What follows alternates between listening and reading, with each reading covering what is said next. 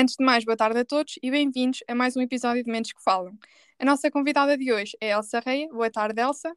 Boa tarde. E mais uma vez, muito obrigada por ter aceito o nosso convite. A autora Elsa é licenciada em Psicologia Clínica e mestre em Psicologia da Saúde. Destaca-se ainda a sua formação em hipnoterapia, neurofeedback e snoozelen, áreas que envolvem o trabalho cerebral de foco, concentração, atenção e integração sensorial. A Elsa é ainda membro efetivo da Ordem dos Psicólogos Portugueses e autora do nosso livro A Minha Amiga Ansiedade. Elsa, começo por lhe perguntar o que ele levou a escrever sobre a ansiedade. Um, o que me levou a escrever pela ansiedade foi essencialmente a procura que eu tenho em consultório de pessoas que me chegam com ansiedade. Falamos aqui de uma ansiedade um, chamada normativa, ou seja, uma ansiedade que pode interferir pouco a pouco nas atividades de vida diária das pessoas, mas que não é uma ansiedade castradora e que já seja apelidada de patológica, ou seja, de doença. Essa procura uh, é, é, bastante e, e então a ansiedade é um tema que acho que é transversal a todos nós e com a pandemia tornou-se ainda mais, um, digamos assim, mais interessante falar sobre isto. Uh, devido a todo, toda a alteração das rotinas de vida diária que nós nos confrontamos com estes confinamentos e, e alteração de tudo, não é? É, a ansiedade, infelizmente, ainda é um tabu na nossa sociedade que devemos fazer para que seja dada a devida importância a este tema? Pronto, eu acho que a pandemia vai ajudar aqui um pouquinho a, um muda a uma mudança de paradigma em que nós uh, deixamos de falar tanto na doença mental, ou seja, deixamos-nos de referir ao tema uh, saúde mental, referindo à doença mental, e começamos a mudar e a falar de saúde mental em preservação do nosso bem-estar mental.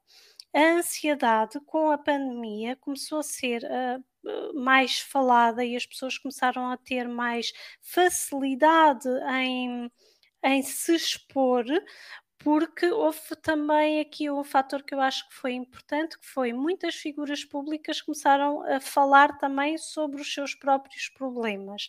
Então as pessoas ficaram mais sensíveis a este tema e este tema começou a ficar uh, na ordem do dia, digamos assim, a par com outras questões de saúde mental.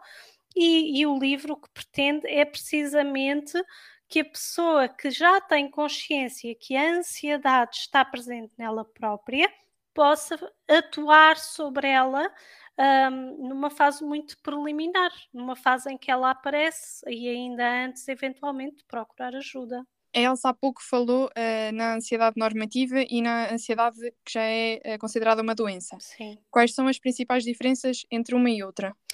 Então, uh, a questão aqui passa essencialmente. A ansiedade começa-se a tornar patológica, ou seja, começa-se a tornar uma doença quando a pessoa deixa de fazer coisas que normalmente fazia e lhe davam prazer para se proteger. Vamos, vamos imaginar uma pessoa que gostava de fazer almoços e jantares de família com muita gente e tirava realmente uma sensação de prazer disso, dessa partilha comum, e de repente começa a achar que é melhor não ir porque isso vai haver muita gente, vão haver muitas conversas cruzadas, isso vai provocar nervosismo e então começa a evitar esses almoços, esses convívios, para se proteger dos seus chamados nervos, não é? Da, da sua ansiedade. Quando a pessoa começa a cortar muitas coisas, a alterar muitas coisas na vida diária para se proteger da ansiedade, começa a ser preocupante. Outro sinal também de uma ansiedade mais patológica são as insónias, as insónias especialmente no início da noite, haverem horas até a pessoa conseguir adormecer. Estes são sinais fundamentais uh, que hum, diferenciam, digamos assim, uma ansiedade mais normal de uma ansiedade mais uh, patológica. Sendo que a ansiedade normal também pode dar, por exemplo, um bocadinho de insónia, mas não estamos a falar de horas, estamos a falar se calhar de uma hora, um aumento não significativo do tempo de adormecer. enquanto com a ansiedade patológica já temos um aumento muito significativo do adormecer. No livro A Minha Amiga Ansiedade, apresenta-nos 20 exercícios para alcançar mais qualidade de vida. O que a levou a apresentar estes uh, exercícios?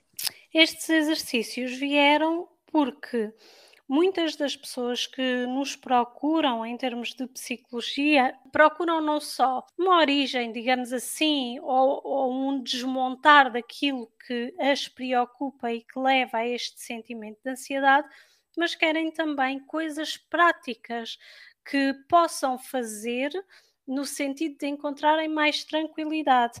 E essa necessidade de ter um, exercícios práticos foi um dos motivos pelo qual, pelos quais eu comecei a compilar estes exercícios.